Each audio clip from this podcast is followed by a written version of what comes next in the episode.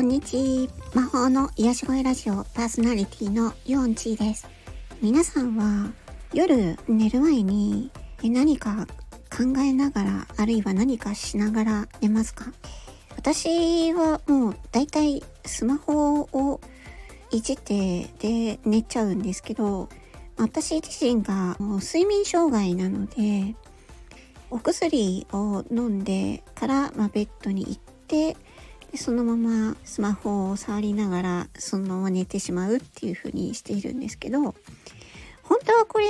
やっちゃいけないんですよね。っていうのもあの寝る前にスマートフォンのブルーライトを浴びると、ね、脳が覚醒しちゃうので本当は寝る前2時間とかだっけブルーライトは浴びないようにして過ごしてからスマホは寝室には持ち込まないで寝るっていうのが本当はいいみたいなんですけどなかなかねそれができないっていうね で精神科医の樺沢志音先生という方がいまして樺沢先生があの一日のね夜寝る前にね、えー、ポジティブ産業日記っていうのを書きましょうっていうのを提唱されているんですね。まあ、そうすると今日一日どんな出来いいことがあったのかっていうのを最低でも3つどんな小さいことでもいいので、えっと、ノートに書き出すとそういうことを毎日続けていくっていうのが、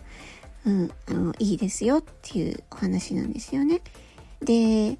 これがねなかなかね続かないんですよねやろうと思っても私の場合はいつも忘れちゃうんですよね。なんかこう寝る前になると。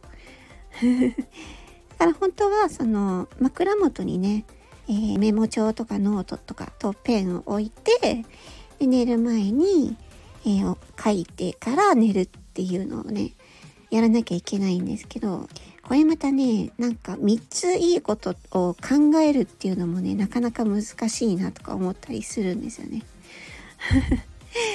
うん、寝る前にいいことを良かったことポジティブなことを思い浮かべながら寝ればいい睡眠が取れるっていうのもあるんですよね。うん、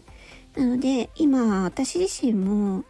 ちょっと睡眠が全然うまいこと取れないので、まあ、ポジティブ産業日記をね、うん、やろうかなまた再開しようかなと思ってるんですけどでそこで、まあ、ちょっと思いついたんですけど、まあ、チャット GPT を使って音声入力でね産業日記をチャット GPT に作ってもらうっていうのはできないかなっていうふうにちょっと今考えてます。ま、本当はスマホは触らない方がいいんですけど